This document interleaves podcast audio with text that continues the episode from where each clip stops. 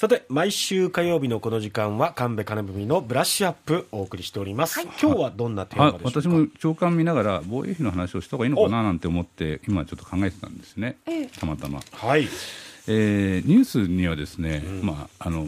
普通のストレートニュースと、えー、それから論、はい、意見ですね、はい、という2種類が大きくあるんですね、はい、例えば予算で防衛費がこれだけ増えるっていうのは賛成反対にかかわらず報じなければならないニュースなので、うん、えー、これはもうニュースですね、うん、でこれについてどう考えるかっていうのは論ですね、まあ、社説だったり、うん、連載だったり、うん、えー、いろんなインタビューだったり何を提供していくかっていうところにそれぞれのメディアの色は出てくるでしょう、はい、ただ、まあ、防衛費が1.25倍になるってこと自体を触れないっていうのはおかしいわけですよ、反対であろうが賛成であろうが触れないのはおかしいわけですね。はい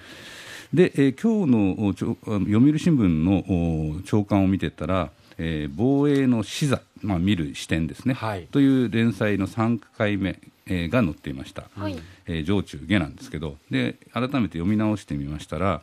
あのまあ、防衛費を増やしていかなければいけないと考えている保守派の人たちの考え方がこの論によるとよく分かりますね、うん、えー、2027年度を目標期限としているここはあの中国のしあの政権が3期目の集大成を図る年であり人民解放軍建軍100年の節目でもある。うん、まあ、こういうところがあのポイントになってるんだとかですね、うん、それから、まあ、最大の柱は戦後一貫して、えー、見送ってきたあ反撃能力、敵基地攻撃能力の保有だ、はい、まあ、これははっきり書いていますが、まあ、敵基地攻撃という言葉は避けて、えー、政府の言う通りの反撃能力という言葉で読売新聞は書いています。はい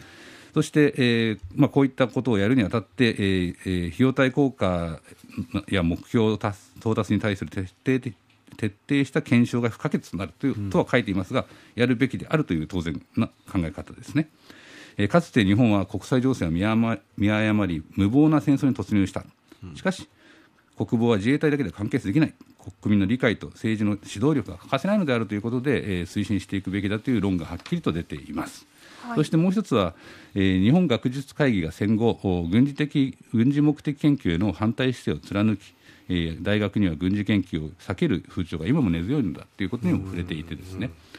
あのこれは本当にそうで、はい、あの戦前の大学での教育はあの、まあ、軍国主義の大日本帝国ですから、うん、えー、国の目的に合わない研究はだめだということで、うん、えー、国策に合った研究を推進していくというので、えーまあ、日本が滅びてしまう国が滅びてしまう結果をもたらしたと、まあ、これはメディアも同じ責任を負っているわけですけど、はい、そういう中で、えー、二度とこう自分たちの保身のためにこういう研究をしないと、うん、学問の自由を売り渡さないと。両親を売り渡さないんだということで、えー、日本学術会議は一貫して反対姿勢を貫いてきたんですが、これについて読売新聞のその連載の2回目では、えー、産学官が連携していく軍事、民生両方で活用できる研究が世界の潮流なんだということで、えー、主張しています。はい、つまりこう考えると、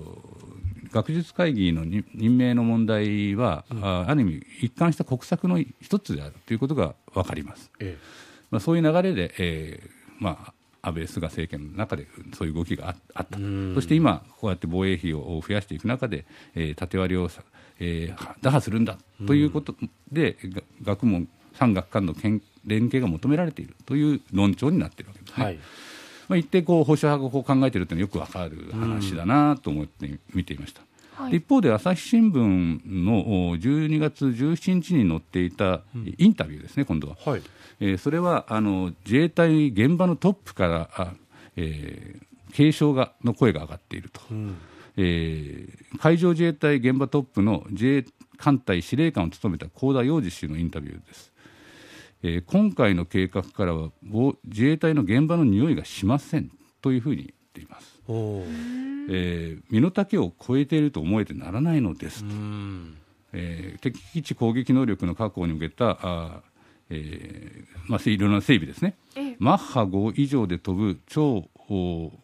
極超音速ミサイルの開発量産、うん、次期戦闘機の開発。サイバー部隊2万人、えー、多数の小型人工衛星で情報を集めていくシステムなど子どもの思いつきかと思う疑うほどあれもこれもとなっています。うん、え？って感じですね、そういうふうに見えるのかと。えー例えばあ超そのミサイルの改良についてもエンジンの再設計なども必要だし新たな運用体制も必要で簡単にできるとは思えないと。なぜこうなっているのかという質問に対して自衛隊の積み上げではないからだと考えます。とこの方はおっしゃっています、はい、今回はいきなり GDP 比2%という数字があり砂糖の山が現れたわけです、うん、と言っています。砂糖の山。はい。まあ、砂糖をいろんなお金がここに入ってくるのでそこに群がってくる人たちがいっぱい出るぞというニュアンスで、えー、語っておられますね。そして、えー、身の丈を超えているのではないかということを非常に危惧しているんですね。はい、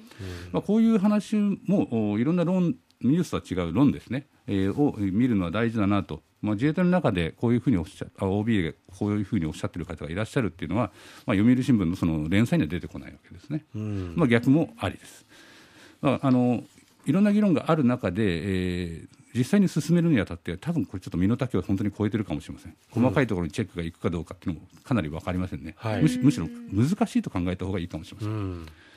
もう一つはね、僕ね、ちょっと知り合いの方で、こんなことをおっしゃってる方がいたので、あの非常に重要だなと思ったんですね、まあ、経済の面から見た場合、この負担は国民として、えー、本当に許容できる範囲なのかどうかっていう議論、うん、ここは確かに防衛費そのものじゃなくて、もっと大きな視点であると思うんですよ、うん、こんなことをこの方が書いてたんですね。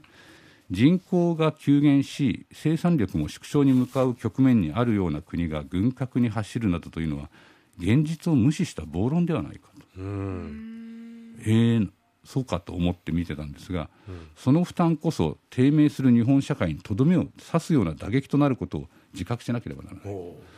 まあ、確かにそういう面もあるかもしれません、うん、限られたお金をそこにどんと向けようというんですから、何かのマイナスを被るわけです。でそれがもしかしたら、えー、必要な経済の成長に伴うお金での回さなければいけないかもしれないし、うん、福祉のお金を削らなければいけないかもしれないし、一体このお金は本当に単純な増税と言いますけど時期も決まってない中で本当にできるのかでそれが先送りになっていく段階での負担が増えていくということも考えるべきでしょうね。うん、ですから単純に推進したいと考える方でもこういう話までちょっと考えながらやった方がいいと思います。うん、それから総額としては日本の防衛費はかなり大きいです。うん、GDP 比2%と言いますけども、日本の経済自体があの世界第3位なので、はい、かなり大きな額を持っているのは間違いないわけですね。それをさらにどんと増やそうと。それをやるべきかどうかっていうことについて国民的な議論ができているかと言われると増やした方がいいという考える人は多いでしょうけれども、うん、それについてどういうマイナスがあるかということを踏まえて、じゃあどうしようという議論にはまだなってないのかなという気がしています。はい、なんか GDP 比2%ありきってなって、まあそうですね、実際のその予算と国のサイズ、はい、国力と見合ったものなのかどうかとか、はい、で実際に国の、まあ、守護に当たる自衛隊の方々からすると、どういうふうに見えるのかとか、まあ、なんかいろんな意見がもっと出てくるといいのになどんな未来を想像して決めてるんだろうなって思いますよね。そ見えてこないのかなと、まあ、一方で中国の,、ね、あの軍事増強っていうのもあるので、ね、僕らはどう考えていくかって、本当に、ね、難しい問題ですけど。いやでも本当に大事な問題ですね。はい、さて、8時40分過ぎのキャッチアップでは、どんなお話を？はい、えー、魅力ある離島の若者について、えー、お話したいと思います。離島の若者についてお楽しみに。はい